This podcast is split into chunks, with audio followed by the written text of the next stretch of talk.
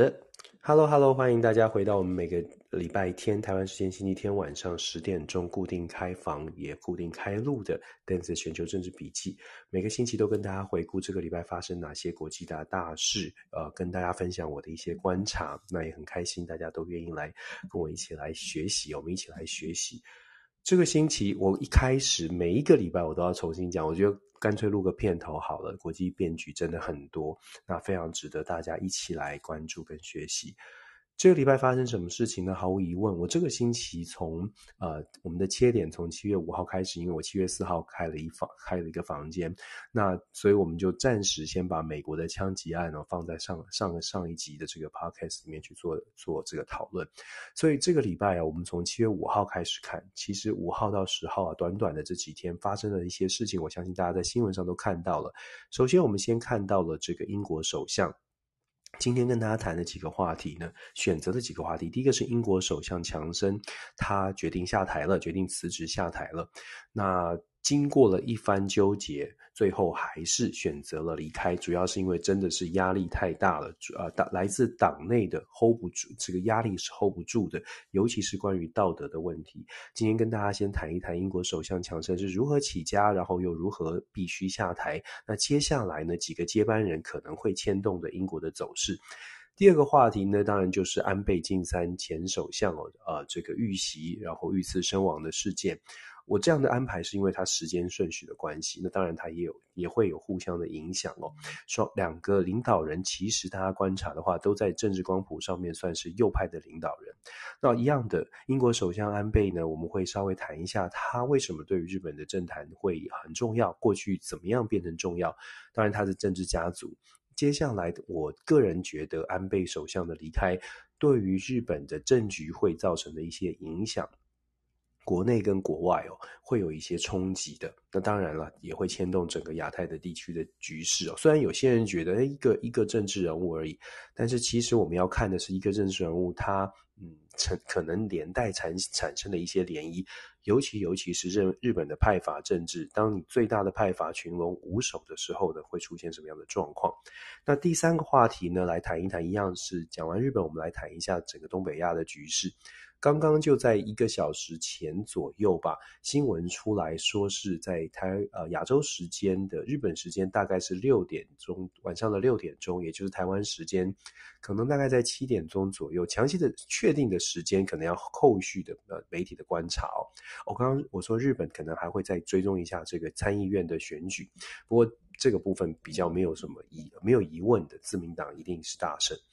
那在呃亚洲时间大概晚间七点多左右，现在各位朋友的大概一两个小时之前呢，南韩的情报单位、南韩的媒体又公布了北韩试射的飞弹，一样的试射飞弹不是意外，不是重，不是不是出乎意料的事情，因为今年已经很多次了。那接下来我们可能要看的是这一次的试射飞弹，它的规模是什么？它的射程是什么样等级的？以及它到底是不是进行了所谓的第七次的核子试验呢？那为什么会有核子试验呢？我们等一下来跟大家说为什么最近又在谈核子试验。可是今天我谈北韩，我想特别再追着去讲一件事情，就是大家就在讲说，北韩好像没什么钱嘛，怎么一直烧钱在国防呢？其实北韩近年来找到了一个这个找钱的管道哦。如果大家仔细看国际新闻的话呢，尤其是关注比特币，比关关注这个 crypto crypto currency。这个就会发现啊，最近这个骇客就是在六月二十四号也发生了一一起骇客这个这个攻击 cryptocurrency 区块链相关的产业，然后拿到了一一亿哦一亿美金。那在四月份的时候，线上游戏呢也被偷了五点四亿美金。这些钱谁拿的？现在看起来很多的情报单位显示，现在看起来跟北韩的骇客集团是有关系的。有一个组织叫做 Lazarus Group，很少人去注意它。可是 Lazarus Group 呢，其实在骇客圈或者是在所谓的呃资讯安全界哦，其实是恶名昭彰的。那这个恶名昭彰的 Lazarus Lazarus，事实上跟北韩的政府一般预料，它是北韩政府幕后主主使。尤其是从一九九八年之后，北韩成立了所谓的“一二一”的这个网络相关的呃这个。单位哦，其实这待会跟大家来来讲一下，北韩现在找到了门路，要未来要怎么来阻阻止它，恐怕就更困难一些。其实我大概去年，如果大家记得的话，我去年就有讲过，北韩的网络攻击，北韩的骇客比大家想象的进展要快一些。我觉得金正恩应该反过来想哦，金正恩的世代，年轻世代在操盘所谓的这个国际政治，好像有一点点不一样哦，他还蛮有科技头脑的。呃，这样说也不是称赞了，大家别误会。那第三条是讲北韩，从北韩讲完，从南北韩的问题要讲完之后，我们会来带一下，接下来会去谈到第四个第四个题目呢，我想跟大家谈一下哥伦比亚。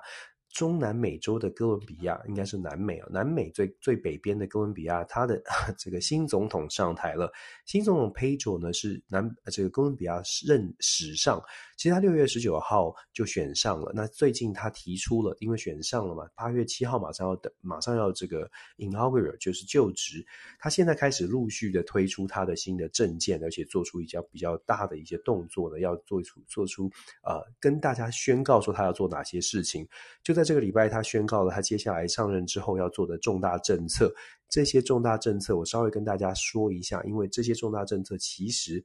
会出现蛮多的争议，而且非常有可能，我我不敢说一定，但是非常有可能会让哥伦比亚会出现一些。动荡的局势哦，希望不要有政变，但是有隐忧哦。跟大家说，为什么哥伦比亚的局势有隐忧，而且它会牵动到整个美国后美国后院的政治局势哦。再来第五题呢，就就是我还是一样要照例来谈一下这个乌俄战争哦。为什么啊？你看这个，连我们都把乌俄战争放到第五题了，现在国际的上国际上面有这么多的讨论。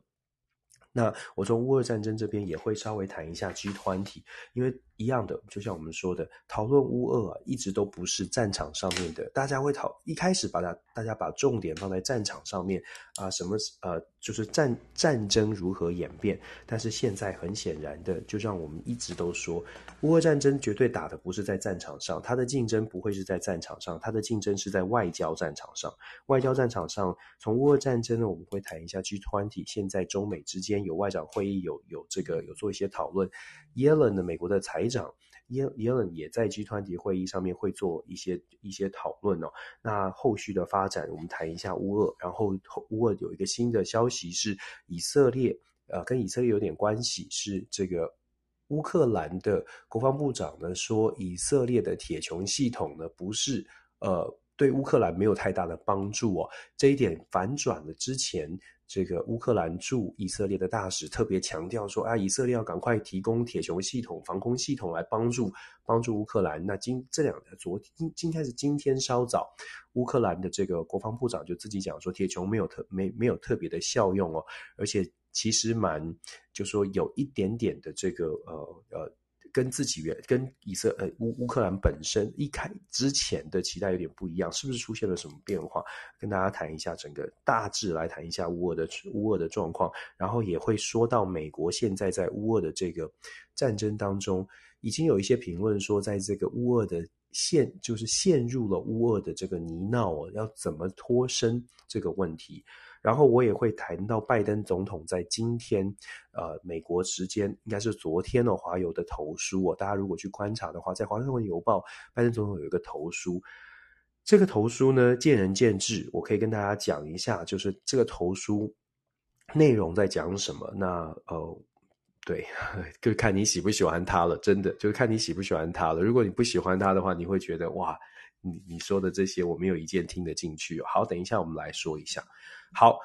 光是我讲这个五五题介绍，我都讲了这么久，所以你就大家可以知道说，国际变局让我让我们在选择题目的时候，要怎么样能够让大家在很短的时间，一个小时之内，可以了解整个全球的变化。我尽量在尽量努力，尽量努力，然后也希望可以跟大家一起，就像我说的，我也在学习哦。好，第一条，英国首相很快的说，英国首相强生，波瑞强森是怎么起家的？其实波瑞强森二零零一年开始投入政坛哦，他一开始并没有成为英国保守派的保守党的主流，因为波瑞强森当然大家从光他的形象、他的说话，他是有点放荡不羁，跟传统的英国的这个绅士啊，你要读这个伊顿公学，你知道，像以前的这个科麦隆啊这些首首相，他们形他形象是不一样的，所以一开始在保守阵营当中，这个波瑞强并不是这么的这么的主流。问题是我们都知道，二零一六年发生一件大英国的大事，也就是英国脱欧。在这个脱欧的这个风潮当中呢，波瑞斯强森的非常强势的英国优先。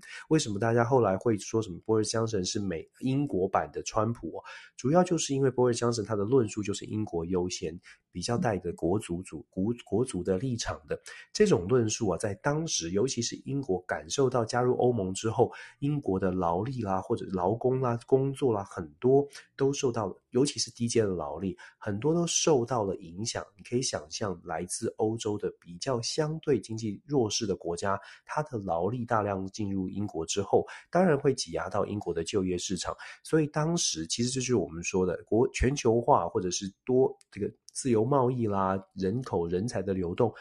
它对于整个产业是会蓬勃发展，是会有帮助，但是必须要有相关相关的制度完整的配套，否则一定会出现这个有钱人或商人赚的比比这一般人来的很多很多，然后一般的市井小民感受不到这个全球化的优势哦，那就会出现反噬。英国脱欧其实就是很明显的一个例子。好了。波瑞斯强森就是在英国脱欧的氛围当中崛起，所以二零一六年呢，他就开始，呃，这那段时间就开始越来越红。到了二零一九年的大选，波瑞斯强森就一跃成为保守派的保守党的党魁哦。英国是这样，英国是国会制的。大家如果不了解的话，英国国会制，它不是选总统，它的首相就是国会议员，你必须也是一个国会议员。那基本上你是最大党的国会的最大党，如果能够单独过半，他却可以单独来做一个组阁的动作。就是英国的所有的部会的首长都是国会，都自己都是国会议员的背景呢，就想象一下，台湾的立法委员都要兼任兼任内阁哦，民意跟行政、立法跟行政结合。那当然这。就各制度各有都有各有好坏啊。总而言之，二零一九年的大选呢，大家会说，那二零一九年大选保守派，你看这么多人，为什么波瑞强森会会出现？然后，然后难道其他党内没有制衡的力量吗？这个时候我们就必须说，二零一九年，如果大家看英国国会的大选的历史，从一九八零年代后期开始。英国的保守党跟工党，事实上实力的差距并没有拉得非常开。可是，二零一九年受到英国脱欧的影响哦，整个保守派的势势力是高涨的，尤其是波瑞斯强森这这这样的论述，很受到英国英国民众的接受，甚至英女王在当时都有很隐晦的讲说，英国应该英国可以更好哦。其实这也可以看出来，当时英国对于整个全球化，尤其是加入欧盟，有一些啊、呃、不满的情绪。二零一九年，波瑞斯强森上任，这个能够取得大位，而且而且这个呃造成一股风潮。从选举结果来说，我们看二零一九年英国的国会总共六百五十席。保守党在二零一九年拿下多少呢？拿下三百六十五席。大家做简单的数学就知道，六百五十席的单独过半是三百二十五加一。那英国的保守党在波瑞斯强森这样的风潮带领之下，拿下三百六十五席，是三十多年来的最最多。所以当然，保守派阵营内部当然没有人敢因其风哦，就是他们这种论述赢的。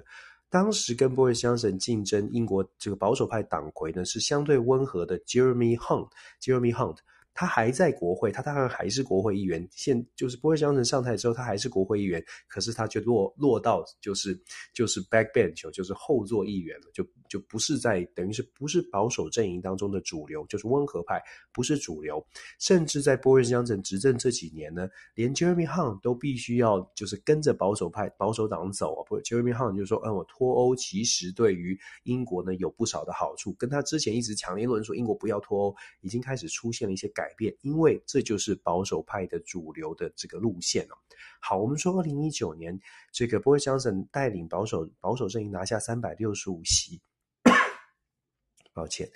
他拿下三百六十五席，大家会说，那第二大党呢？如果拿下两百八十席，或者是两百六七十席，好像还就是还是有制约力啊，七八十席一次选举可能会翻转。各位，英国的工党在二零一九年的时候选到什么？选到真的是不知道输到哪里，因为他在六百五十席里面呢。保守派拿三百六十五，工党拿两百零二，两者的差距是一百六十三，这是一个巨大的差距。我们说，当你的两个两大政党，其他的这个呃，其次是被小党拿走。当你的两大政党出现这么大差距的时候，事实上，当然保守阵营就是往基本上他们的论述就是主流民意哦，而且是非常强势的领导。所以我们在一一九年之后，我们看到波瑞斯·强森为什么他好像很强势，甚至有些人会觉得他有点嚣张。那只能说他有非常非常强的民意基础。不管后来的民意怎么变化，但是波瑞强森觉得这就是民意哦。那他上任之后，确实也站在比较右派的立场，只不过他的政策并没有想象当中这么强悍哦，就是说打就打，并没有。可是他确实他在行动上或言语上呢，让大家认为，尤尤其是让保守派的。传统的选民认为，波瑞斯·强森就是代表的英国利益。最近的乌俄战争，其实大家也看到了，波瑞斯·强森是西方民主国家第一个领袖，跑到基辅，就是战火稍微停歇之后，跑到基辅，而且有没有看到他做了政治公关？他在基辅呢，跟这个泽伦斯基一起漫步在战火。这个饱受战火洗礼的满目疮痍的这个基辅的街头，去强调英国必须站在西方国家，必须继续支持乌克兰。所以波瑞斯·江省这个论述其实很吃香的。那这也就是为什么保守派的阵营其实对于鲍瑞斯·强森自己本本人的人，就是所谓的行事风格，真的有很多人看不不满意，可是一直以来都没有去挑战他。尤其是就就在前啊、呃、上个月的所谓的不信任案投票哦，大选胜了，然后不信任案的投票，不信任案投票其实就是英国，就是基本上你可以看出来，有对鲍瑞斯·强森是有不满的，民调是下滑的。问题是保守派内部呢，还是很担心说，如果我们把鲍瑞斯·强森拉下来的，会不会流失我们的基本盘，也就是传统非常保守的选民？所以保守派的政治人物其实不太敢动，不敢轻举妄动，应该这么说。在政治盘算上，什么是压垮鲍瑞斯·强森的最后一根稻草呢？鲍瑞斯·强森是被他自己的亲信哦，他自己任命的副党鞭平撤，啊，这个平撤呢也是国会议员。他遇到什么状况呢？他做这个，他有这个性骚扰的案件被爆发出来。之前的不信任案是因为派对门事件，大家如果记得的话，因为他在疫情期间在这个首相官邸唐宁街十号开派对，这个是违反了规定哦，让大家让英国民众觉得我都必须关在家，你自己下令要关关我们在家，可是你自己开 party，这个就违反了这个违反了这个跟大家的。认知有差距，就基本上就是不满的。可是就像我说的，只是派对门，然后只是这他再加上他本身的行之前的行事风格，总觉得这个好像跟私德就是犯了一点点小错，可能就看你怎么看了。有的人觉得小错，有的人觉得是大错，但是重点是保守派的政治人物考虑的是我的基本盘、基本选民有没有觉得他是大错。当时看起来保守派的大部分的民众并不觉得是大错。还有一点啊。就说英国的经济啊，虽然全球都遇到了经济上面比较大的冲击，高通膨，可是相对来说，英国的经济并没有真的像其他的国家遭受这么大的冲击。这也是在不信任投票的时候，不会像是还能 hold 住的主要原因。可是几个就过了几天哦，这个爆这个丑闻案爆发了，性骚扰的丑闻爆发。这个这件事情就变成了最后一根稻草，因为让保守派真是民怨爆炸了，所以保守派的这个官员呢，内阁官员就纷纷的跳船请辞，票纷纷跳船请辞。我要强调，他们请辞的原因不是因为他们反对保守派的路线，就是英国的保守派的路线并不是他们反对的重点。他们反对的原因，辞职的原因主要是因为担心这个道德的瑕疵。从派对门已经没有做出太大动作的所谓的不信任，没有让他通过。接下来这个性骚扰，而且是非常非常最明确的、非常非令人没有办法置信的这个性骚扰哦。这个性骚扰案如果还不做动作的话，会影响到自己的政治生涯，所以我们才会看到重要的内阁官员都已经都辞职，都离开这个，都都跳船了。好，我们说跳船，好，这是前面的部分。跳船之后对英国有什么影响？接下来最大的问题是。保守派内部到底选谁当党魁？我们刚刚说了，英国国会现在保守派还是占有绝单独过半的，所以基本上英国的下任首相一定是保守派内部自己要推选出来。现在有几个人选浮出台面，包括了前呃辞职的，就是为了要就我们刚刚说了辞职，因为没有办法接受，他强调说这个品德我没有办法接受。前这个前财政大臣这个苏呃苏纳。呃，苏纳克、萨纳克，就是英文、中文有人翻苏纳克，有人翻萨纳克。前财政大臣萨纳克，他是其中之一。再来呢，还有贾维德，就是前卫生大臣，有点像英国的这个陈时中部长哦。呃，贾维德也是最重要的这个这个跳跳船的。然后还有呢，还有目前在国际上面尤尤其是因为乌俄战争哦，让他这个知名度又再次翻这个高涨的这个呃呃 Truss。Liz Truss 就是英国的外长，也是路线上面呢，跟跟这个强生非常接近，非常强势的。英呃国家英所有的英这个西方国家要力挺乌克兰的这个呃 Liz Truss，以及国防部长啊、Ben Wallace Ben Wallace 就说呃 Ben Wallace 也是强势的。那再来我刚我们刚刚在二零一九年谈到的。这个比较温和派的 Jeremy Jeremy Hunt 也是浮出台面的人选之一哦。除了刚刚我说的这五位之外，其实英国现在保守党内啊，各各个山头都蠢蠢欲动哦，包括这个呃检察长啊这些，通通都说自己有意愿哦，这个责无旁贷。那我提出这五位来跟大家分享啊，其实主要的原因是因为这五位比较明显，而且在民意上面，在英国人民心中，他们是比较受到欢迎的内阁阁员，当然也比较有一些政治实力哦。有没有黑马会出现？接下来我们可以观察，但是重点是以现在的状况来看，这几位比较有可能，其中最有可能的就是萨纳克，就是前财政财政大臣跟卫生大臣这两位是最有可能的。当然，我刚刚说了，强势的也比较也有可能，但。是，但是我必须说，因为跟他们这两位 Ben Wallace 国防部长呢，跟外交部长 Liz Truss 都跟这个 Boris Johnson 走得非常的近哦，都算是跟他同一个路线的。我们刚刚说路线路线一致没有关系，因为英国现在主流的意见是这样。可是因为近到他们。呃，连平常的这个可能形象啦，或者是交情啦，都非常的 close，这个可能就会影响到他们的支持度了。所以可能现在看起来呢，萨纳克跟跟这个呃贾维德的机会稍微大一点。如果是他们当选的话，接下来接任党魁的话，我们可以看到的是，我刚刚说了，路线还是保守派的路线，还是一样支持乌俄战争，还是在论述上面跟美国会走在一起，但是。这两位呢，相对来说恐怕会稍微的更加务实一些哦。我们说英国的经济没有目前没有受到重大的冲击，可是全世界面对的这个接下来的英国这个经济的衰退呢，恐怕是无法避免。所以这两位其实心里也很清楚，英国对外的支出、英国对外的支持，恐怕要稍微更加小心、更加谨慎一些哦。那波瑞先生不是不懂，可是波瑞先生呢，他因为在政治立场上。可能对他有一点限制，他必须要更加的强势，必须要做出更大的作为。这两位相对来说就会稍微保守跟温和。所以简单说，任何的英国首相上任哦，除非是我们刚刚说的 Liz Truss 或者是 Ben Wallace，否则的话呢，英国对外的关系恐怕会稍微的后退回缩一些哦。这一点我们说国际情势它会受到影响。当你英国往后退的时候，其实。欧洲的其他的国家也会开始做出调整，尤其尤其是我们可以去观察法国跟德国，如果看到英国往后退，他们会做出什么样的动作？我们在讲的是目前解决最大的难题乌俄冲突，他们的立场会不会做出改变？稍后我们来谈美国怎么样来摆脱这个陷阱，呃，这个困境的时候，也会稍微带到法国、德国现在的状况。好，讲完英国，我们来谈日本首相。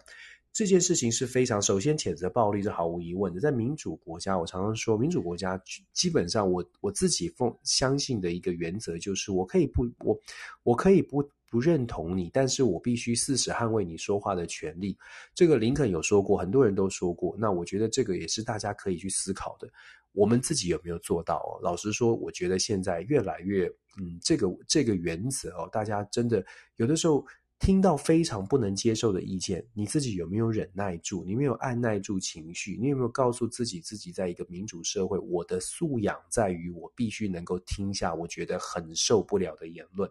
我觉得当你当你没有办法做到这一点的时候呢，可能我们自己要问：那我们的民主素养够不够？或者是说，我们有没有按照民主呃民主程序当中，你可以有不满的意见，你甚至会觉得有一些偏颇的言论必须要做管制。可是大家就想到要管制，它必须经过民主的程序了，来进行一些制度的规范。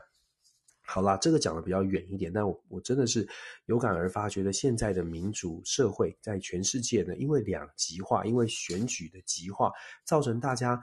很多人有民主思想的朋友当然没有什么问题哦，那听起来不舒服啊，算了算了，我不听或者我做别的事。可是我们可以看到比较偏激、比较激进的，他并不会有这样的想法，他可能就觉得我必须要，我必须要拿起拿起枪，我要来做点什么，我要做，我要干一番大事哦。安安田这个安倍晋三前首相遇到的状况，其其实就是某种程度就是这样的情况。我们遇到比较激进的派、激进的分子。当然了，这个案件呢，它它是一个比较单独的案件，因为现在媒体或警方告诉我们的消息，从日本的调查看起来，它是针对宗教信仰哦，就是宗教的不满，宗教引发个人家庭的一些争议哦，所以出现了这种可能是孤狼式的犯案哦，随机犯案。因为它目前看起来新闻看它是。本来针对的并不是安倍晋三前首相，不过当然啦，有很多的讨论哦，就是关于他的安维安特勤人员确实很明显的是不足的，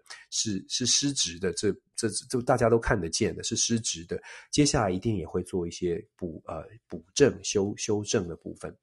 好，我们。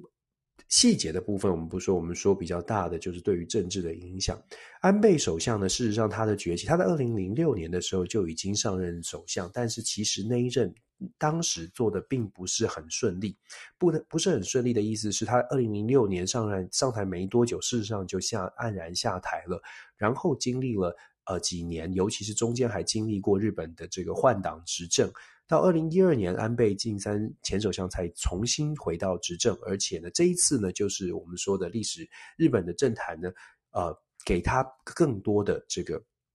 当然，就给他更多的正面的评价。主要的原因是因为他带领日本，尤其是当时在经济二零零八零九年经济受到冲击，而且因日本的经济呢也开始比较萎靡不振的时候，安倍经济学、安倍三支箭，我相信大家都听过。基本上，他采取的有点像，他就是采取量化宽松的政策，让日本呢重新出现了经济的活力，在经济上。然后，二零一二年他这个任期呢，他也开始做出一些调整，尤其是针对他的所谓的右派的路线，针对日本的和平宪法，开始逐步的在推动所谓的和修改和平宪法。但我们还是要特别讲哦，如果回顾安倍呃晋三的这个路线，尤其是外交上面、外交国防的路线，其实他在二零零六年或者在二零一二年第二次上台担任首相的初期，他对于他的对中政策并没有像他后期这么的强硬，甚至是积极的去修补对中的关系，在整个中美之间还是相对站站在比较中间的路线哦，后续。才出现的是比较抗中的，尤其在中国崛起。当然，我们如果把它全面来看的话，到底是安倍变了，还是国际局势变了？尤其是考虑二零一二年之后，中国是谁来执政哦？二零一二年之后，习近平上台之后呢，中国的政策，中国的对外的态度是不是有转变？让安倍去做一些连带的回应来做改变？其实这个后续有很多大家可以讨论的。就像我说的，可以思考的是，安倍为什么在二零零六年呃跟二零一二年这两任呢，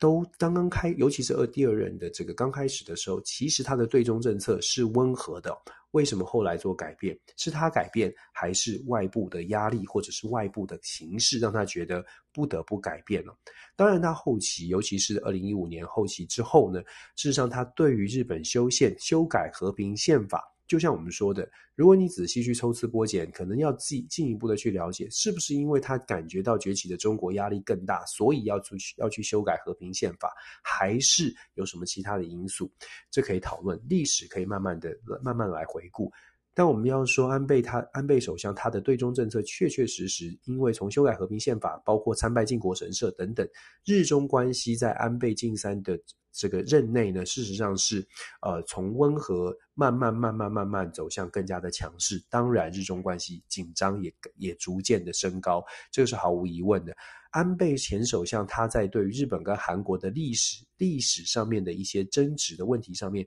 其实也是站在呃比较比较相对来说比较强硬的立场，比较日本国家主义。但我这边要讲的是，安倍的右派路线，它是国家利益。国家甚至国家主义为主，但是他并没有，并没有像大家想象的，他是要走右翼的军国路线啊。其实还是有一段差距的，这一点我要特别特别说明，他并不是一个军国主义分子哦，这很很清楚的。我们看到安倍的这个状状呃情况呢，其实接下来对日本政坛对内对外的影响。对内的部分呢，如果我们仔细去了解，我们其实之前跟大家说过，日本是一个非常明显的派系政治，基本上就是自民党一党一党独大。那当然是民主政体，但是选民就选出自民党了。自民党一党独大，所以日日本自民党内派系的角力、派系的这个互相的这个实力消长呢，就会影响到日本的政坛的政治的路线。那自民党内其实派系非常多，安倍的离世最大的影响。会是安倍派突然突然出现了群龙无首，我们就说日本现在的几大派系，安倍派呢是当然是最大的，目前是最大的。安倍派大概可以支掌握国会超过九十席哦，参众两院安倍派的人士大概有超过九十席。第二个派系呢，不管是不管是这个细川派啦，或者是麻生派，细川派报报报退报退，细田细田派就是安倍派。第二、第三派系啊，像是麻生太郎啦，他们主导的第二、第三派系，事实上都这个距离安倍可以可以掌握的这个人数哦，九十席都有一段的差距，大概都在五十席左右。茂木派五十四席，我们以前查到茂木派五十四席。第二、第三大派系的麻生派是五十席，所以你可以看到安倍派的九十几席哦，九十四席到目前为九十四席的国会，事实上差距真的蛮大的。岸田派也就现任首相岸田派呢，目前也只有只有四十四位。当然，今天的参议院的选举结果之前，在没有发生这件事情之前呢，大家就在预测说，这一次包括我们自己啊，在之前也跟大家说了。关键在于参议院的选举能不能够让后面的二三四名的派系有比较比较好的发展，让他们可以跟安倍派进行一些制衡，在政策上面至少不会完全的被牵着走哦。安田文雄首相其实上台之后，大家会说，呃，他跟这个安倍走得很近，有的时候也是形势比人强，因为我们刚刚说了，他手上。的这个红十会事实上只有四十四位的国会议员在支持他，所以当然他的路线上面我们会看到岸田在上任之前呢，大家认为他是比较亲、比较比较温和的，至少对中政策是比较温和的。看看他用的外长林芳正，可以看得出来政治的角力跟政治立场有一点点不同，虽然是同一党。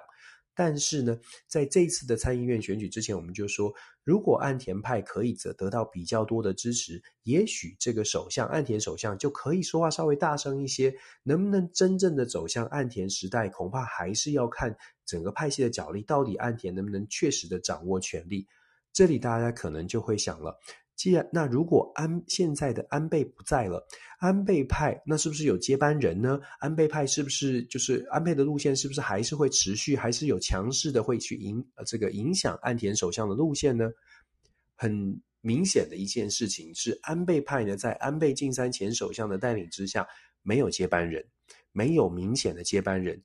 最主要的原因呢，恐怕当然大家可以各自解读哦。可是最主要的原因，恐怕还是安倍晋三前首相自己之前下台是因为身体的关系哦。很多人都预测安倍晋三事实上还是有可能回归大位，还是有可能再次上台的。虽然他目前是最大派阀在幕后好像慢慢的扮作作为顾问的角色，可是他六十七岁哦，事实上他是还是有可能回归的，也因此。安倍派呢，始终没有在做积极的在做接班人的接班人的动作。这一点从可从哪里可以看呢？其实从之前岸田首相这一次的总理的选举竞争当中，安倍派并没有推出自己的人选，他是派出他是支持谁呢？高市早苗。高市早苗是一个并没有非常强烈派系立场的派系的这个这个贴纸的标签的人哦。安倍去支持安倍派去支持高市早苗，说是立场的相近。可是，一般的预测跟很多人的分析，就是因为安倍派去支持一个非安倍派系的，主要原因是安倍目前还没有要出山，而安倍又没有打算要很快的把安倍派的谁推出来作为接班人哦。但是现这现在也出现了这样的问题，也就有也就在这里，因为安倍派没有明显的接班人，所以当安倍不在的时候，这九十四席会如何去导向？有没有人可以马上跑出来？譬如说，安倍的弟弟岸信夫会不会出来呢？有没有这样的一个领导特质，像他哥哥一样呢？或者是安倍派的，譬如说干事长或其他的人，有没有这种强势领导？这是第一个可以观察。再来呢，安倍派如果说没有完，没有一个明显的领导人。接下来会出现的状况，很有可能是安倍派会有一些人开始倒向不同的派别，倒向不同派别，那可能其他的派系的牵动。我们刚刚说啦，第二名、第三名分别是五十四席、五十席、五十四名的茂木、五十四席的茂木派、五十席的麻生派，还有现在掌握行政权力的岸田文雄首相自己有四十四派。岸田有没有办法现在透过政治智慧，把多一点的安倍派的人拉到自己的麾下？这现在。呃，目前的态势呢，日本的派系的这个角力啊，在安倍离开之后，恐怕会有更多呃台面下大家看不到的这个这个拉扯哦。我们说台面下拉扯，跟这个是日本的国内政治。可是就如同我们所说的，因为自民党是最大派、最大的政党，而且大概动摇不了。基本上，日本的执政就是看自民党怎么走啊。所以，日本自民党怎么走，决定日本方向。日本自民党哪一个派系能够掌握大权，基本上就是日本的方向。所以，如果我们看到岸田真的，岸田首相真的想要开创所谓的岸田时代，短期之内，因为安倍。安倍的这个影响力仍在，短期之内，我们不会看到日本抗中的路线大幅的改变。但是，如同我们所说，如果岸田首相真的可以走出他自己的路，找到一定的数量来支持他的话，回顾岸田一开始就是之前岸田走的路线哦，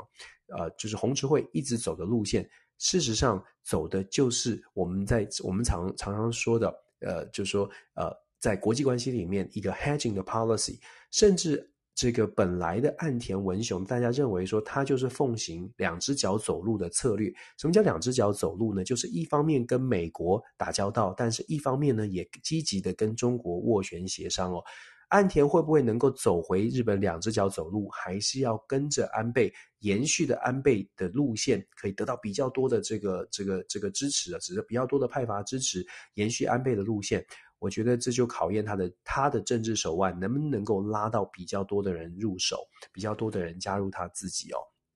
加入他这个自己的派系。短期就像我说的，短期之内，日本的路线还是会维持亲美抗中，但是时间拉得长一些，再加上日本的其他的这个经济上面的压力，有目前的日元呢，还是目前还是蛮低迷的。整个的经济压力会不会让让岸田重新重新来思考路线？我觉得这个是可以观察的。当然，这也是台湾要特别去密切注意的。台湾跟安倍晋三首相，当然，呃，因为安倍晋三首相当初提出在，呃今年二月的时候，二月二十七号，如果我没有记错，安倍首相讲说，台湾有事就是呃日本有事，当然会大让大家在台湾的朋友会觉得，对，日本就是我们的好朋友。可是就是如同我们所说，因为我们的目光灯、镁光灯焦点跟镜头，大部分都停留在安倍晋三首相以及日本跟我们关系比较好的。好的政治人物，我们可能要稍微的稍微再拉大一下，看一下日本整体来说到底是是不是都是全然的、全然的希望日本更强势的对外对外来做支持哦。因为安倍首相其实他的这个对他的政策，尤其是他在他打算要修改日本和平宪法。以及他想要让自卫队拥有更大的军事的权力，包括外出外到海外去介入外国外事件的这个论述呢，事实上并没有真的得到日本广大的支持。这也是为什么，老实说，这也是为什么安倍晋三前首相会在参议院的选举如此奋力的，希望安倍派的实力可以扩大，如此奋力的自己哦。一站一站的到处去宣讲，他没有他这这这是这是这是帮助别人在宣讲。为什么这么这么的卖力？很大一部分原因就是因为安倍朝着自己的理念还在努力，还在努力的希望日本人民可以了解。作为一个正常国家，在安倍的论述当中，日本要作为正常国家，宪法就不应该对于军事相关的这个这个呃军事武力哦，像是自卫队有这么大的限制，这是他的想法，这是他认为这个日本应该要改变的部分。但是保守的，尤其是经历过二战的日本。日本人是不是有做好这个准备？看起来以民意来说呢，距离安倍的理想还有一段差距。这也是为什么我们说我们要观察的是会不会回归到所谓的两只脚走路哦。好，接下来讲完日本，我们来讲韩国。韩国呢，南韩、北韩哦，呃，南就是南韩就韩国，还有朝鲜这两个地方哦，这两个国家我们来谈，很快的说。先说谈南韩，南韩比较快。南韩我比较快，不是因为不重要，而是因为南韩现在相对来说，尹锡悦上台之后，我们之前跟大家分析过，他的亲美路线相当的明显。尹锡悦现在遇到的是执政党自己内部的问题，尤其是这个礼拜，执政党爆出了这个李俊熙，也就是执政党的党代表，他出现了这个接受性招待这个丑闻案哦。这个丑闻案，这个雪球呢，恐怕因为。我们知道，我们之前说过了，尹尹锡悦上台，他的大选赢不到百分之一哦。南韩的两极化，从选举结果可以看得非常明显。这种两极化的情况，一定会造成的是，输家不会觉得我自己是输家。我之前跟大家分享过，输家不觉得自己是输家的明显的行为，就是针对的执政党，针对的执政党的政治人物，当然会有强力的监督，当然会，如果有这种这种丑闻案爆发。舆论一定会有很大的这个，一定会有这个比较大的一些效应。所以我说，执政党现在面临的挑战是：诶，你会不会有道德瑕疵？你会不会有？而且这个性招性招当然看起来是有有有证据的。那当然，执政党会否认，当然执政党会做其他的动作。所以，南韩现在遇到的状况是，国内有一些政治的纷扰，执政党。比较大的麻烦是，现在这些麻烦、这些丑闻案啊，麻烦事可能要先解决。可是对外的关系啊，当然我们说，南韩尹锡悦对于北韩的态度一向都是强势的。我们看到南北韩的关系，在尹锡悦上台之后，北韩动作也比较多，南韩的动作呢比较强，比较像是跟美国的关系要拉得更好一些。南韩的尹锡悦也在安倍晋三前首相的这个事件之后呢，发表了一些声明。这个声明跟过去也你可以看得到，尹锡悦的声明，呃，相对来说确实是有希望打，呃，有希望把日本跟韩国的关系哦，作为一个作为一个修补。因为我们刚刚说了，安倍首相在对于韩国的包括了征用工以及慰安妇事件，他的立场上，呃，相对来说是强硬的，就是韩国人不满的部分了，所以。当尹锡悦做出这样声明，你可以看出他在日本、韩国的关系上面是希望做出比较温和的改善的。那南韩的部分，我们可以后续观察，尤其是国内的政治、国内政治的执政党的这个丑闻，会不会对尹锡悦造成更大的冲击？尤其是他的民意支持度，恐怕是稍微会往下掉一些哦。会不会影响他的执政力量？这个是啊、我们要观察的。当然，国会我们说过了，跟呃执政党并没有占多数，所以尹锡悦挑战也不少。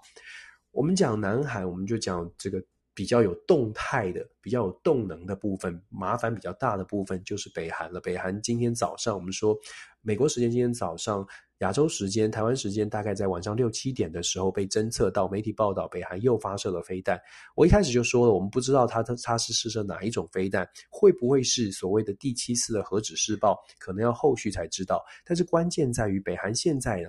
大家，我说今天想跟大家谈的不是射武器的问题，而是射武器背后，北韩到底哪来那么多钱呢？之前有 COVID 的危机，之前还有所谓的旱灾，有北北韩粮食都出现危机了，哪来那么多钱呢？现在有一些美有一些消息看出来，北韩在网络攻击上面好像有一些这个发展，而且发展的还还还不错。我。这样这样听起来，为什么好像朝鲜人不是我们一样评估评估？我们就是就是没有没有立场的在评估，就是说所谓的还不错，是它真的发挥了一些效果。怎么说呢？美国最近有一些新闻，应该是国际上面有一些新闻开始重视到骇客呢。其实，在针对我们知道这个 cryptocurrency，就是这个以太币啦、呃比特币啦，跌得很惨。我希望朋友们都都已经脱手了，都都早已早已离开了这个挑战哦。比特币、比特币这些都遇到了很大的挑，都就是下跌得很严重。那现在又雪上加霜的，在六月二十四号的时候出现了这个 Harmony，也就是比特币的这个以太币的一个一个区块链的平台，它自己的一个系统呢，就是 Horizon。Horizon 系统是帮助以太币在做其他币值转换、其他的 cryptocurrency 的转换的一个平台、一个桥梁、一个 bridge。这个 bridge 呢被骇客侵入了，而且透过这个侵入，骇客取得了一亿美金的这个这个这个偷了一亿美金了。这个新闻是六月二十四号发生的，在四月份的时候还发生了另外一件事情，就是也是一样骇客入侵。骇客入侵什么呢？骇客入侵现在在东南亚地区非常红的一个游戏哦，这个游戏叫做 N X X E 啊，叫做 N X E。这个我自己呢是其实是没有玩这个游戏的，可是我做了一些功课去了解一下这个游戏。就是网络上啊，我们说网络上很多游戏，呃，Axie Infinity，Axie Infinity，东南亚国家现在这个这个游戏很红。为什么这个游戏很红呢？因为有玩游戏可以赚钱。它当然这个程序是转换的程序是复杂的，但是玩游戏可以赚钱，现在是确确确实实出现了这样的一个方式。那为什么在东南亚国家特别红呢？我推荐大家去看这个这个 Game A Game to Earn，好像有一个纪录片哦，纪录片。它这个纪录片呢是拍摄东南亚，就是呃 Play to Earn，sorry，Play to Earn。大家在 YouTube 上可以去查这个纪录片。它拍的是菲律宾非常非常穷的乡村地区，为什么整个村里面的人网络都不好，可是大家都在用手机玩游戏？为什么去玩这个游戏？就是因为。玩游戏可以赚钱，Play to earn。我为什么从好像扯得很远，对不对？从从骇客讲到这个四月份的时候，这个 N 这个 x infinity 它里面的货物币被窃取了，被盗了，被骇客入侵了，总共被窃了五亿五点四亿美金，五点四亿美金。骇客入侵拿到一亿，拿一百呃这个拿到一亿，拿到五点四亿，这个金额这个数字非常的大哦。那现在开，现在看起来呢，调查这个网络的这个安全的集公司跟集团，慢慢去调查，抽丝剥茧之后，发现这些都跟北韩有关，这些都跟一个 group 叫做 Lazarus，Lazarus，拉萨拉这个拉萨拉兹，我不知道这样的中文翻的对不对，都跟 Lazarus Group 有关系。Lazarus 是什么 group 呢？是北韩的机构，在北韩的建置在北韩的一个骇客的集团。一般认为，当然我们可以想象，在北韩基本上都是国家的，所以呢，在北韩出来的这个 Lazarus 这个骇客集团就被认为是北韩政府的一个秘密的秘密的机制。什么样秘密机制呢？其实我在大概一年多之前哦，在谈就是有一些银行被骇客入侵，且在转账的时候被被发现骇客呃偷了很多的钱哦。那个时候，其实国国际上面进行调查之后，就已经发现北韩的骇客一直在进步当中。那现在毫无疑问的，北韩的骇客的技术又更加进步了，入侵了区块链，而且进入到这个平台。取钱好像变得更加的容易。我们之前就有跟大家说过了，北韩其实在金正恩上台之后，他们不仅仅是在传统的武器上面有有长足的这个呃这继续投资，而且有继续的进步。他们在网络安全、网络攻击上面，尤其是骇客攻击上面。投入了不少的心力哦，包括了送人到中国、到到俄罗斯去做学习。以前大家都说俄罗斯骇客很强啊，中国有骇客等等哦。现在北韩其实积极的在进行这样的动作。那媒体的报道，从媒体的报道可以看得出来，一九九八年之后呢，北韩就成立了特别的工作小组，在做所谓的骇客的攻击，针对骇客的人才进行培养。现在看起来正在收网，而且它所带来的效益呢，还蛮大的。第一，你抓你没有办法到北韩去抓人；再来呢，就说嗯，北韩所发出来的这些骇客骇客的攻击，有点防不胜防。这不是第一次，真的，这不是第一次北韩的骇客进行攻击哦。如果大家查查一下北韩的这个北韩的这攻击事件，事实上，北韩在过去从一零年、一二一二年都慢慢的都已经被发现，他们曾经试图的，在二零零七年，应该是说从二零两千年初的时候，当时我们说一九九八年成立了骇客的组织，骇客的机机构在北韩，在两千年初的时候，韩国一开始是韩国政府的网站。看到诶，怎么会有人把我们的网页把我们的网页给关掉，或者把我们的网页给改了？一开始是这样哦，一开始是简单的，没有就是不能说无害，但是一开始是简单的。但是后续慢慢的发现呢，北韩开始做的是做的事情，一一九九八年成立这个，我刚刚看到局，我自己写的“一二网路部队一二一局”哦，这个一二一局里面呢，从一开始针对南韩的政府机构网页，然后是呃南韩的电视台，在二零一零年之后后开始攻击电视台，到了二零一四一五呢，开始要上了国际舞台。什么叫要上国际舞台？他们开始进行的这个网络的骇客攻击，已经攻击到外国的转账、外国的银行，包括了这个欧洲国家，甚至是台湾哦，都有一些银行受到了一些冲击。这个其实在之前的媒体当中，台湾有就就已经啊、有有过这个讨论，就说，诶，北韩的骇客如何来攻击全全球的超过十几个国家哦？那北韩的这个骇客，我们之前也说了，网络的攻击呢，你一般人感觉不到、看不到，可是这个钱、这个金额是非常大的。那我们说，今这个如果北韩的骇客有这样的能力，网络的攻击有这样的能力，大家可以回想哦，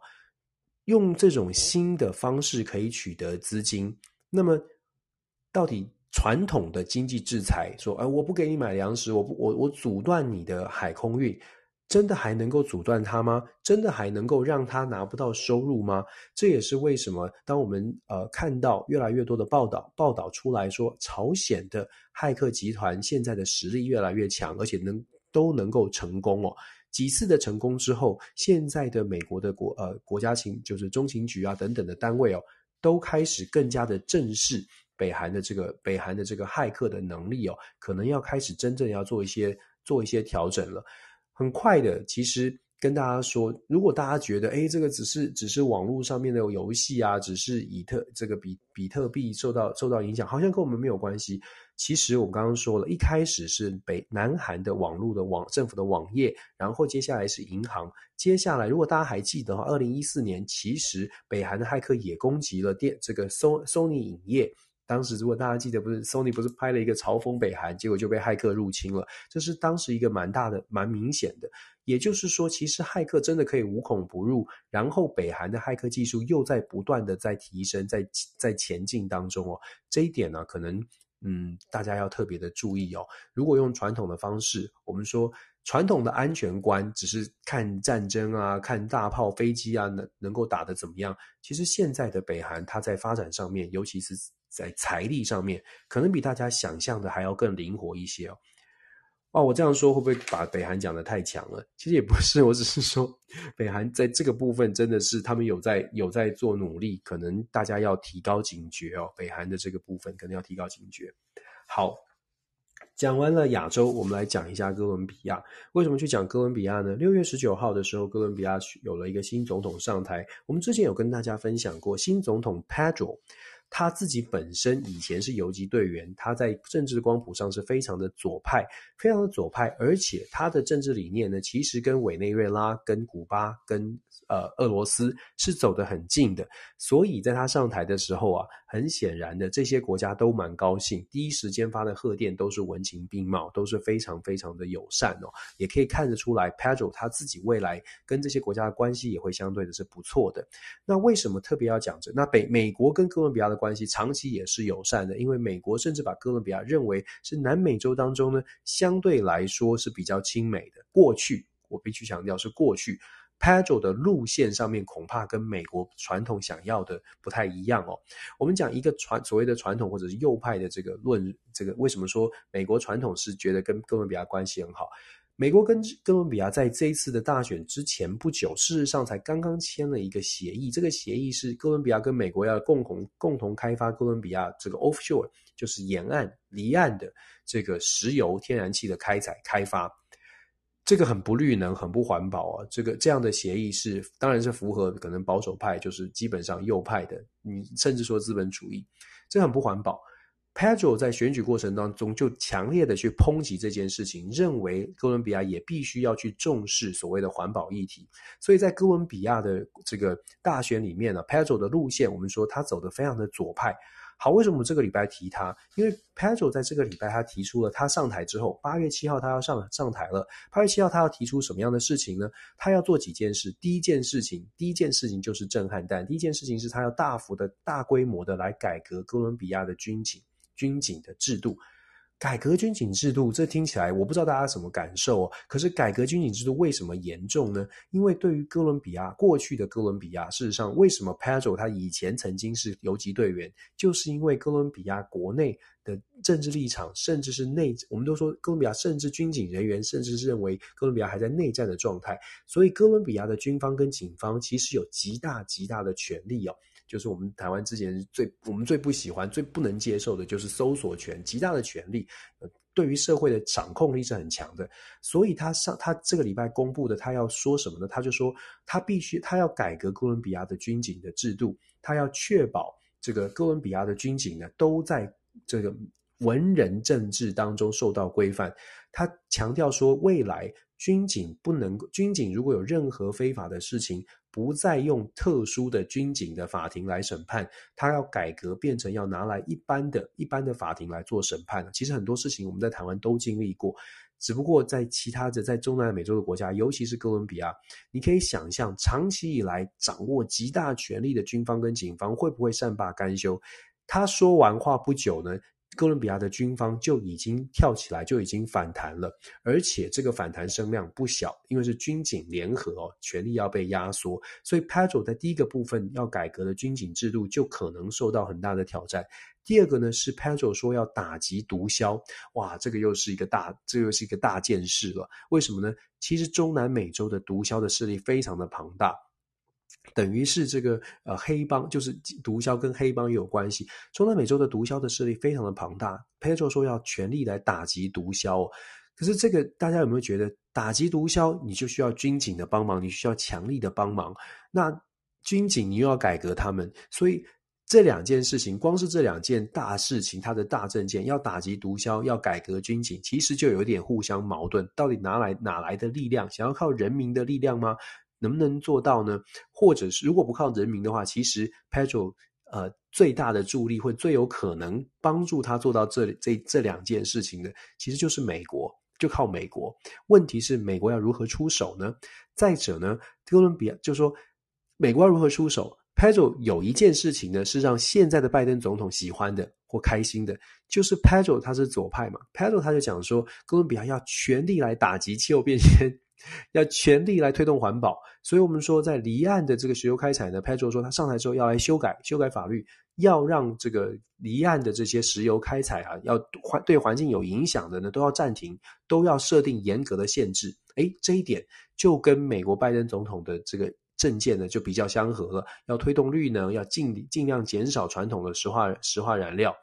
一般预预测呢，美国可能就说拜登政府可能会喜欢他的这个这个部分的论述哦，所以还是会给哥伦比亚一些帮助。但是，如同我们所说的，改革军警跟打击毒枭这两件事情所需要的力量跟所需要的资资源呢，恐怕远远远远超过大家的想象。因为长期以来，哥伦比亚就是这样的一个地方哦，所以要能够改变，真的是非常非常的困难。然后第件第四件事情是 p e t r o 说他要加征富人税跟这个企业税。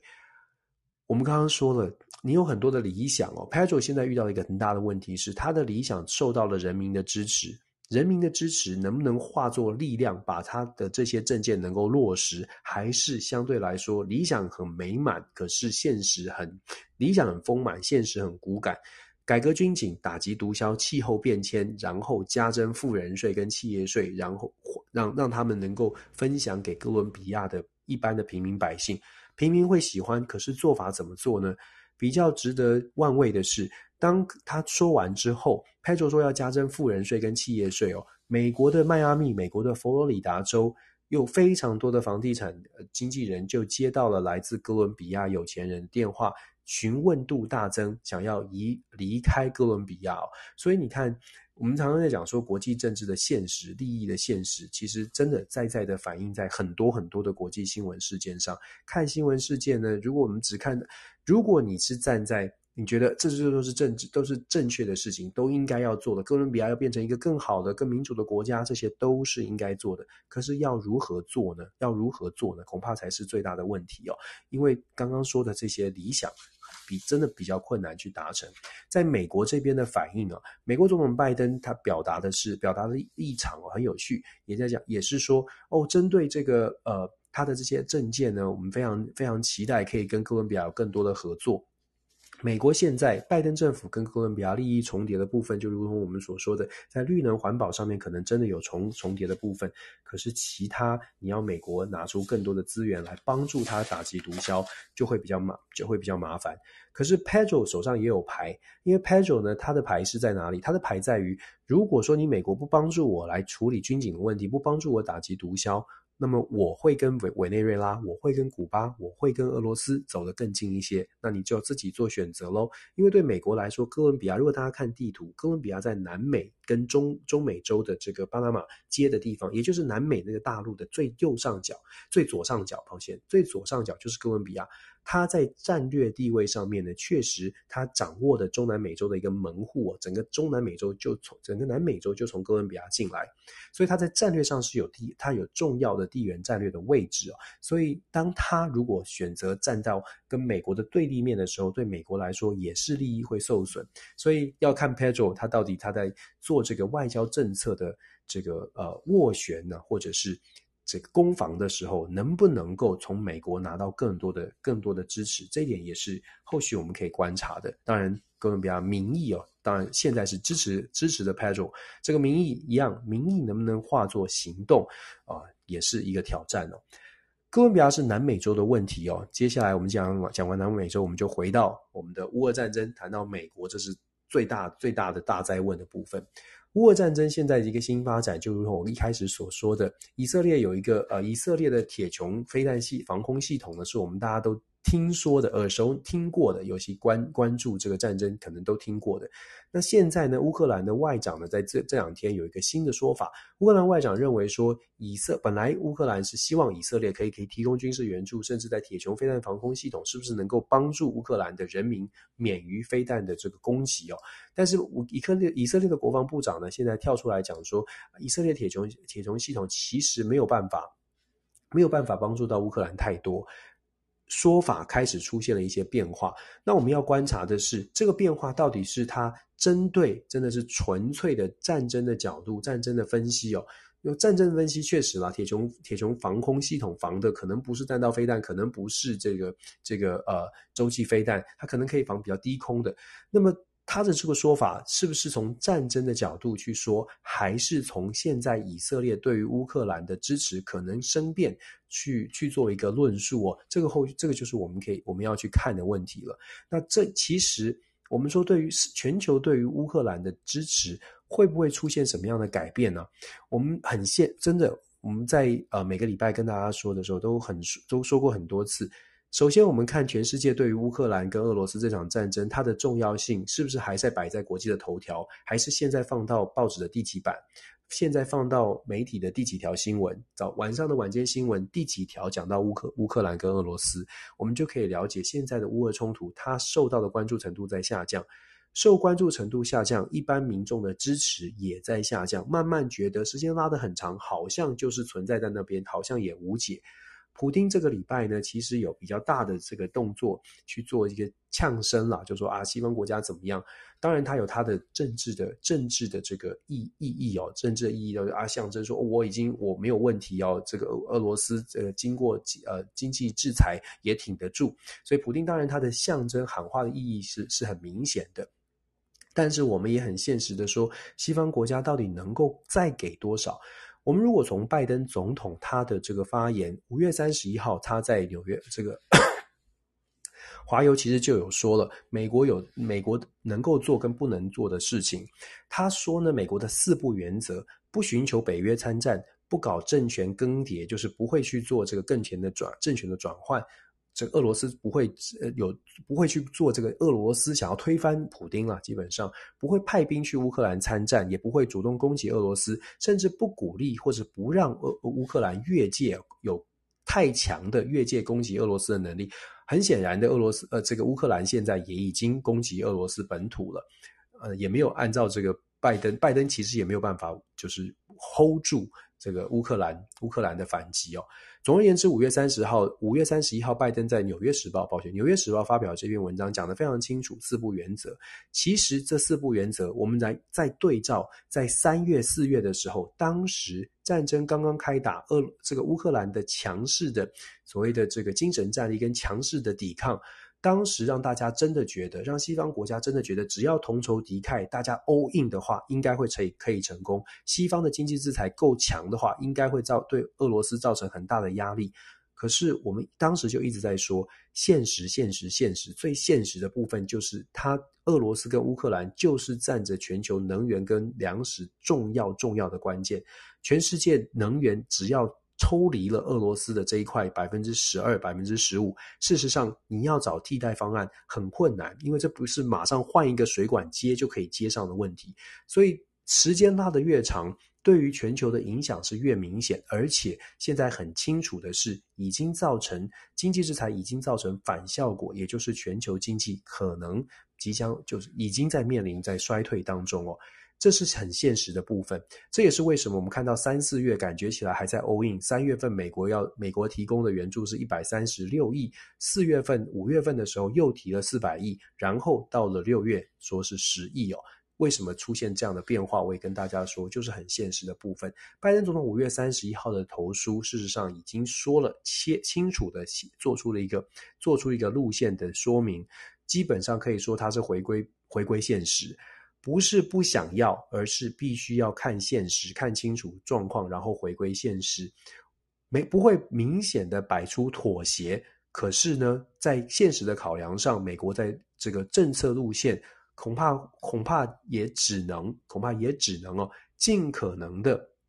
让双方有机会赶快的进进入到所谓的政治的谈判，看看能不能够呃摆脱摆脱现在的这个僵局哦。可是摆脱僵局其实考验很多，为什么呢？因为一方面，拜登拜登总统没有办法，我们就说了，没有办法去表现出不美国的支持在衰退，因为他如果表现出美国的支持在衰退，他会影响他他的国际的地位，所以他只能很婉转的透过各种。比较聪明的手段，也许援助少一些，援助也许援助的项目做微调。我们之前说过了，美国给乌克兰的这个军事的这个火箭哦，它调整射程，不让它可以射得很远，这是很婉转的一个作为，就是让你防卫，但是不让你攻击，所以这是很婉转的作为。那再来呢？因为我就像我说的，它的。这个立场不能够马上的变得很很弱，因为它如果变弱的话，只会造成更大的正更大的这个反噬哦。它能够做的真的是能够转弯的部分是有限的，只能做稍稍的微调。那只能做稍稍的微调，当然在接收方，也就是欧洲国家或者是乌克兰，也会变成，那你到底是支持我到什么程度呢？也会出现一些问号哦。那时间拉得越长，恐怕会这个这个。方向会越来越明显哦，整个欧洲哦，尤其是西欧主要国家，现在面临到巨大的经济跟社会的压力。然后现在我们看到了北约组织，现在芬兰跟瑞典前一阵子说说要加入北约，三十个国家变成三十个国家，表面上看起来是更多的国家愿意站在同一个方向，可是如同我们所说的，当你各国面对到的经济跟政治的压力不一样哦，不，这个乌俄战争的冲突。乌乌俄战争压力对于三十二个国家不会是平均受力的，不会是平均每一个国家都损失，譬如说每个损失三千两百万，每一个国家都损失一百万，不会是这样的。一定有国家是损失一千万，有些是两百万，有些是五百万，有些是没有，没有直接损失。在这样的不同受力的情况之下，要长期把三十二个国家通通都绑在一起，然后要继续保持一定的论述。大家用想的就可以看得出来，难度很高。举一个例子来说，以法国，法国马总统这个马克龙选上了，连任了，可是国会选输了，选得不好，不能说输，选得非常的不好，让法国的总统马克龙在进行决策的时候，他会受到国会的制国会的制约哦，失去了议会的多多数席位，代表的是马克龙要做任何的决策，不能像过去一样说我是国会最大党，我可以做我想做的事。马克龙要做一些拉扯，要被拉扯。德国也是如此啊。德国的舒兹坚持他要做出理性的决策。其实现在在德国内部也有很多的反对力量。可以想象，时间拉得更长一些，会出现什么样的状况哦？我们再说整个欧洲国家，为什么我们会看到欧洲国家现在针对天然气以及核能都松绑了，都把把天然气跟核能都重新定位成绿能？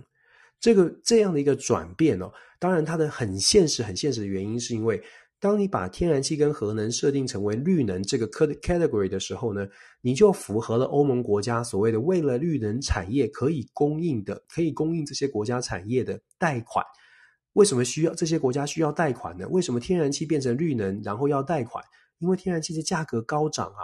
没有俄罗斯之后，天然气的价格高涨。不管是从美国来的液化天然气，从整个从这个这个卡达来的液化液化天然气，都是增加成本的。液化天然气的运输需要成本，储备需要成本。我们之前说过了，德国没有液化天然气的储油的设备，它还需如果真要这样做，德国还需要建置，这些都是成本。成本钱超出来的成本从哪里来呢？可以可以贷款。贷款要怎么贷款？怎么取得比较低利的贷款？全球都在升息，这些都是连带的，连带的。因为乌俄战争受到造成全球的冲击，全球冲击出现了，你必须要找找方法来应对。所以我们会看到法规的修正，像是欧盟我刚刚说的，为什么天然气会要被定位成绿能？天然气怎么是绿能呢？甲烷的排放难道不会造成温室气体吗？一定会的，这是科学。所以天然气设定成绿能之后，可以获得贷款，这个反映出来的是现实。所以我们会说，乌俄战争现在大家比较没有关注，可是其实它对于整个全球的政治上面的效应是非常非常严重的，而且非常明显的。怎么去摆脱？现在变成西方国家必须要去思考，要怎么样来摆脱这个困境哦？不能说不想帮乌克兰，而是想帮，可是心有余力不足。拜登政府现在遇到了一个很大的挑战是。我要摆脱乌克兰，我要解决这个这个这个僵局，我必须表现得很强势。可是，在国内，因为乌俄冲突造成的高高通膨、高油价，美国的油价也是历史高点哦。高油价，民众的高不满，民众的高反弹，已经让民主党、美国国内的民主党政治人物每一个人都人人自危。如果看美国最新的 Real Clear Politics，就是长期在追踪美国的政治的民调哦。可以看得出来，现在的民主党啊，虽然在众议院，也就是 Congress，还有在还有大概在七到十席的领先。如果没有看错的话，这个数字现在应该是两百二十席对上两百二呃两百二十呃两百二十席对上两百一十席，也就是民主党对共和党的席次有五席的 vacant，有一些议员过世在任期当中。以参众众议院来说，两百二十席对两百一十席是现在。是现在哦，十一月八号的选举之后，目前 Real Clear Politics 的预测，民主党不仅仅不会不会没有办法再维持领先，民主党会完全的翻盘。如果按照现在各地每一个选区的民调，把它放在一起，共和党很有可能会单独超过两百五十席。各位朋友，美国的政治哦，三权真的很分立。国会是可以不鸟总统的，不能说完全不鸟，但是国会是可以跟国总统呛声的。为什么拜登自己要到国会山庄去寻求支持？如果共和党真的让他拿到了四百三十五席当中过半是两百一十八，如果让他拿到不止两百二，而是拿他拿不是不只是像民主党这种些微过半，如果真的让共和党拿到两百五十席甚至更多。各位可以想象，拜登接下来这两年到底要怎么过？到底要怎么样来推动他的论述？别说乌俄的这乌乌俄的问题了，国内的种种论述可能都会出现大麻烦。所以这就是为什么我们说，美国现在我们不是不是真的要强调。很多人会说：“哎呀，但是老师，你这样就是唱衰美国。”我们不是。考虑到亲美反美的问题，是你知不知道美国？你知不知道各国的政治？它有国内的因素去牵动哦，不是只是看外表的。如果只是看外交官讲话，各位每一个外交官讲的都是我们的国家最棒的。任何国家，不管这个国家在哪里，是大中小，任何国家的外交官、政治人物、领导人，只能说国家好，这是毫无疑问的。可是，我们能不能看清楚，现在每一个国家到底知不知道每一个国家遇到的挑战？尤其是我们跟这个国家的关系如此重要。我们讲美国，我们讲美国现在遇到挑战，我们还有一个挑战哦。拜登不只是国内的现在其中选举的挑战，造成民主党的人士目前没有跳船，但是非常的紧张哦，紧张其中选举到底还能不能选自己的政治地位能不能够保得住哦？对于任何政治人物来说，我能不能连任，绝对比拜登能不能连任还要重要。我再说一次，如果你是国会立法委员，如果你是国会议员，你担心的绝对是你的工作比较重要，而不是我的领导人能不能继续在那个位置上，这是很正常的心理。所以民主党为什么会有很多人出来大声的疾呼，要拿出办法，拿出办法？也就是为什么上个星期，当拜登总统推特推文说，各加油站业者啊，你们要供体时间，要降价，很包括了亚马逊的总裁 Bezos 啊，还有甚至民主党自己内部呢都有反弹，反弹什么？总统啊，你可不可以不要推文说叫加油站业者降价啊？因为作为总统，你可以做的事情太多了，怎么会叫小加油站业者？美国加油站业者都是自营商哦，你怎么会叫大家共体时间降价呢？那共体时间，你你的肩在哪里呢？一般的民众观感是不好的，是扣分的，所以拜登遇到的问题真的很大。昨天七月九号，美国时间星期六，拜登在《华盛顿邮报》总统在《华盛顿邮报》呢写了一篇文章，写一篇文章讲什么呢？讲他要如何来，他要这个面对回应哦，什么面对这个争议来做回应？什么争议？就是拜登要去造访沙乌地阿拉伯了。我们之前上个礼拜跟大家分享过，拜登访问沙乌地阿拉伯即将在下个礼拜。访问沙乌地阿拉伯是一个很大很大的这个有争议性的问题，因为拜登一直对沙乌地阿拉伯王储 MBS 有极大的不满，公开的讲的杀人魔，公开的讲的他是一个坏蛋，因为他杀了华盛顿邮报的记者。对，那在这样的情况之下，他要去造访沙乌地阿拉伯，所以拜登亲上火线哦，在华华呃这个华邮自己投书。投书洋洋洒洒的写了，写了非常非常多。写什么呢？基本上就像我刚刚一开始就说，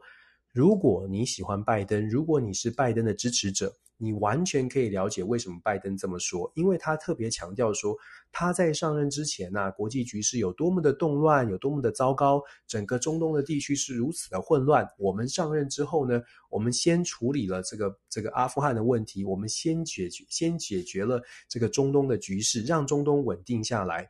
好，光是他在破题的这一段讲说他让中东稳定下来，我相信朋友们可能就已经出现了不同的意见。中东局势是不是因为阿富汗撤军稳定下来的呢？大家可以各自由心证哦。一样的，你喜欢拜登，你会说中东局势稳定了。你从美国不用再投资经费在这这阿富汗，不用再深陷阿富汗战事的内战的泥淖，那也许如果你是这样想的话，可是你要说因为阿富汗的撤军，所以让整个中东局势稳定，我想认同的人可能是比较少的。再者。拜登的投书呢，也讲说，对于也门的战争啊，美国他采取的策略，派出特使，成功的斡旋啊，协调，一样的。这是如果你支持拜登的话呢，你会觉得对，派特使去没有用，一兵一卒就让就让也门的这个这个冲突呢，可以不用美国来处理，由也门反抗军跟政府军之间的争争端由也门那边来做处理。可是拜登的说法背后。其实它也它牵扯的就是我们之前一直跟大家在做分析的，它牵扯的是整个沙乌地阿拉伯国家对于美国的大大大巨额巨度极度的不满，因为美国收手，所以这个烂摊子由沙乌地阿拉伯来接手，由沙乌地阿拉伯的联合组织来接手。可是拜登是说，也门的状况，也门的局势呢，他创造出一个可以可以沟通的平台。在伊朗的核协议，他自己也说有挑战，可是美国仍然在努力，有美国持续的在关注。然后他又讲说，他得到了非常多的情资啊，他在针对这个整个全全球的局势，在伊拉克，在这个我们在讲在伊拉克啦，甚至是整个全世界都在运筹帷，都在美方的，尤其是拜登团队的运筹帷幄之下呢，出现了变化。再次强调，跟川普时期不同，川普什么都做不到，但是他什么都可以做得到哦。我还是要说，我自己看完《华盛顿邮报》拜登总统的投诉，我我不知道他是他写的，还是还是他的团队做出来的政治公关稿。可是我必须说，这个真的是美国两极化再次反一字一句的反映在这个上面。因为这个这样的文章，你可以看下面的留言，这样的文章出来呢，民主党可能愿意继续关注。拜登这个白宫的论述的人可能会觉得，嗯，对对对，有道理，真的是这样。但是啊，不不关注政治的，或者是共和党的呃支持者，或者是对于现在国际局势觉得并不稳定的人，看完这篇文章之后，会觉得有点超现实，有点超现实，因为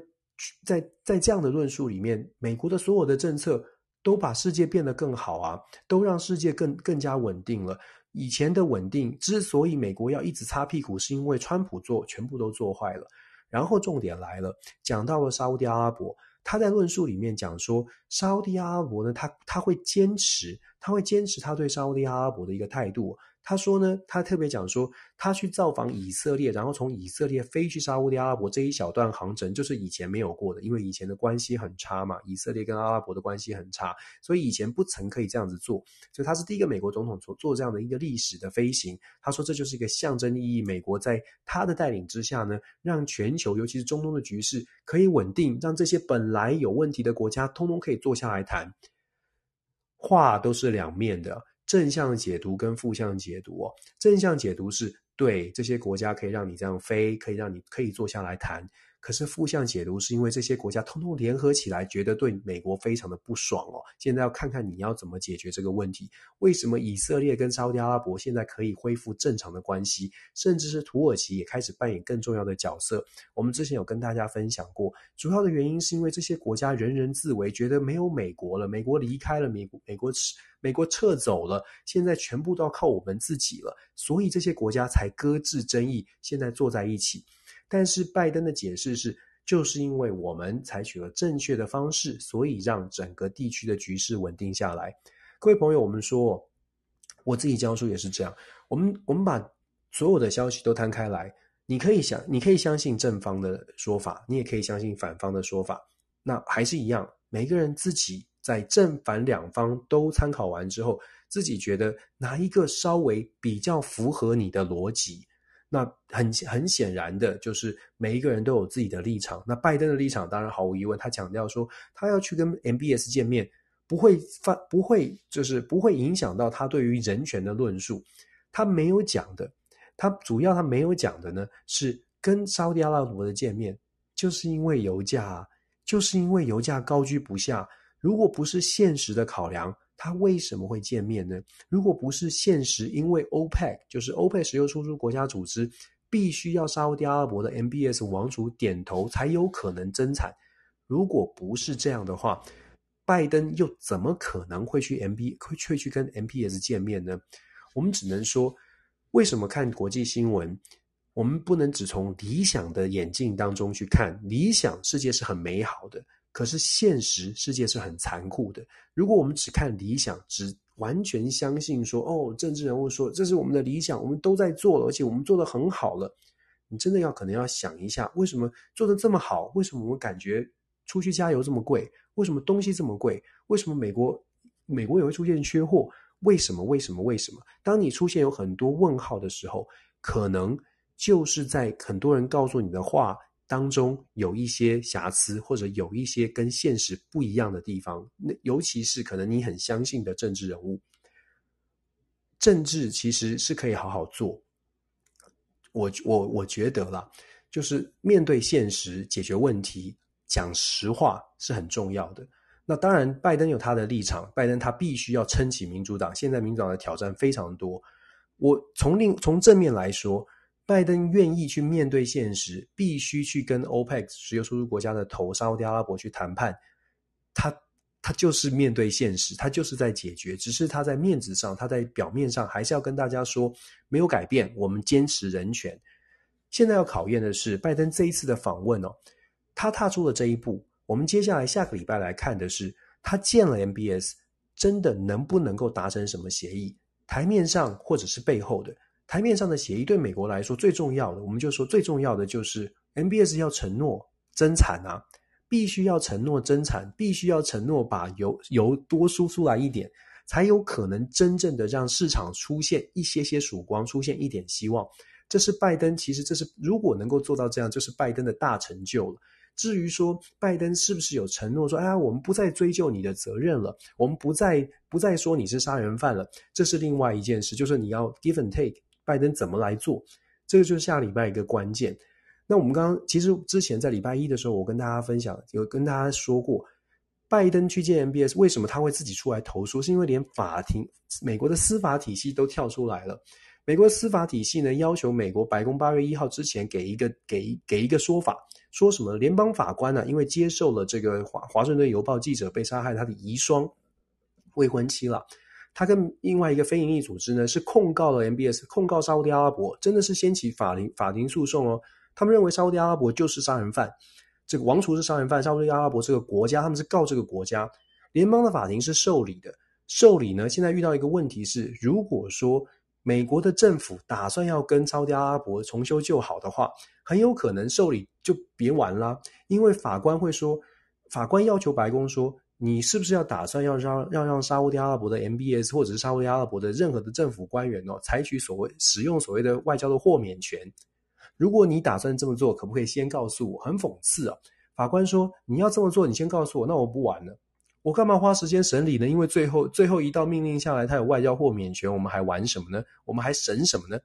所以这个也这就是一部分的原因，为什么拜登他必须要亲上火线去投书去解释。这一次的这一次的出访，可是解释这次的出访呢，在七月九号这篇文章前半段讲的全部都是他让这个世界多么的稳定，在最后才谈到说这个这个中东的局势现在非常的复杂，有很多的挑战，我们要一起来共同来面对哦，还是没有直接点出来说，我就是要去让油价下降的，你们不要再骂我了，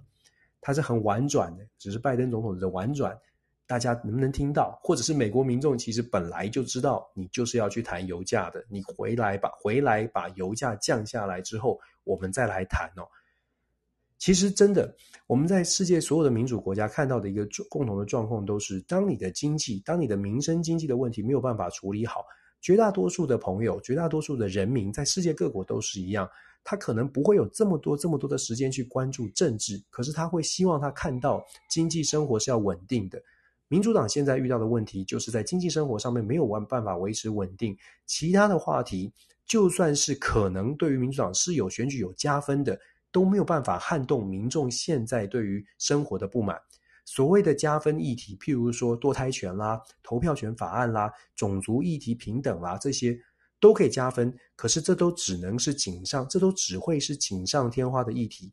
民生的问题，油价、物价、东西买不到，这些问题没有办法解决，美国民众是会不满的。从民调可以看得出来，我刚刚说了，现在的期中选举，按照目前的民调预测，我实在不敢想象，如果共和党拿到两百五甚至两百六十席，整个拜登政府到底应该要怎么做事？因为没有一件法案会过的，没有一件 民主党的法案可能顺利的推动哦，这个就会有很大的影响了。那再者了，那话说回来，台湾的朋友都很关心台美关系这个部分，我们不不用太过，我还是要强调，台美关系不会有什么大的改变，因为台对于台湾的支持是是民主共和党的一个共识，会影响的。现在我们比较应该要担心的是，美国现在整体的国家的力量，就是在资源、在经济上，它的力量是不是能够继续的维持？如果美国遇到了比较大的经济衰退，不是民主党、共和党说我们来支持台湾或支持任何的国家，他就可以拿出。那当他没有资源的时候，他剩下的可能就是嘴上资源了。就是我们来做一个签一个法案，我们来签一个新的协议，我们来先签发表一个新的声明来力挺。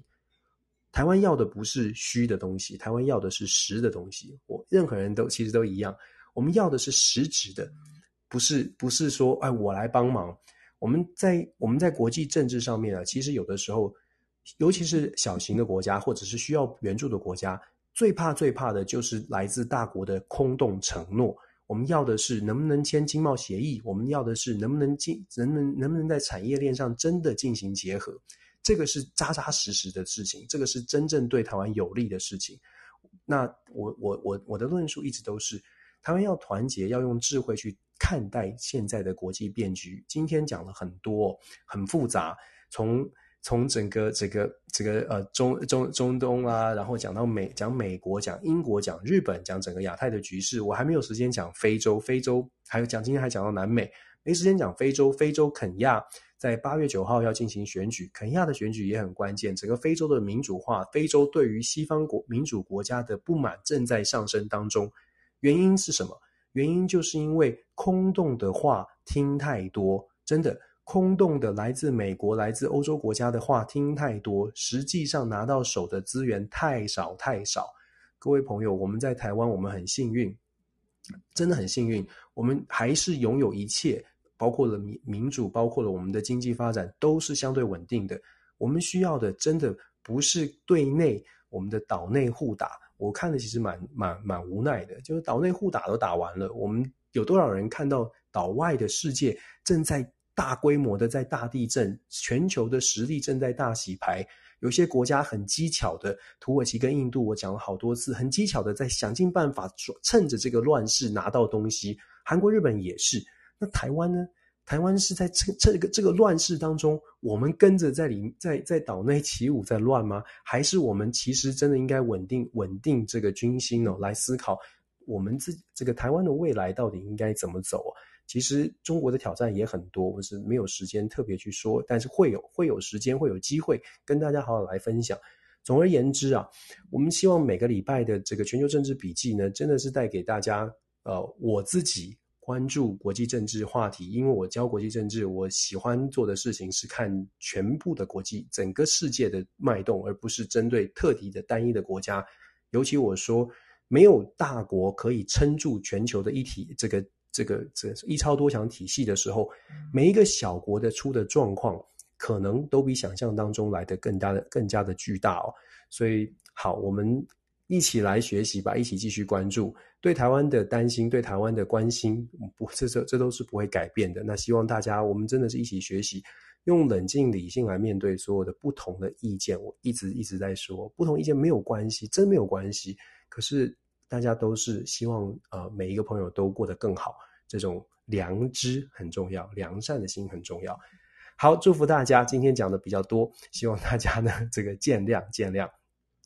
不过这也反映出来，我大概身体恢复的差不多了。OK，好，谢谢大家。那我们录音就到此结束。我们希望在下个周下个周末的同一时间，星期天晚上的十点钟，再跟大家分享这一个下一个礼拜会看到的一些变局哦。对，今天也没有太多时间强到集集团体，这下礼拜好好来看最后的结果。对，那下个礼拜的同一时间呢，星期天晚上十点钟跟大家分享。周间呢，如果大家喜欢看国际政治，我我我也会抛出呃这个呃 Dan 的全球政治笔记的粉丝专页，也会抛出我对一些即时新闻的一些评论呢，请呃也请大家有兴趣的朋友可以继续关注。如果有任何的批评指教，都欢迎大家留言告诉我，我也会希望自己做得更好。感谢大家，那我们祝福大家晚安哦，周末愉快，下周一切都很顺利，晚安。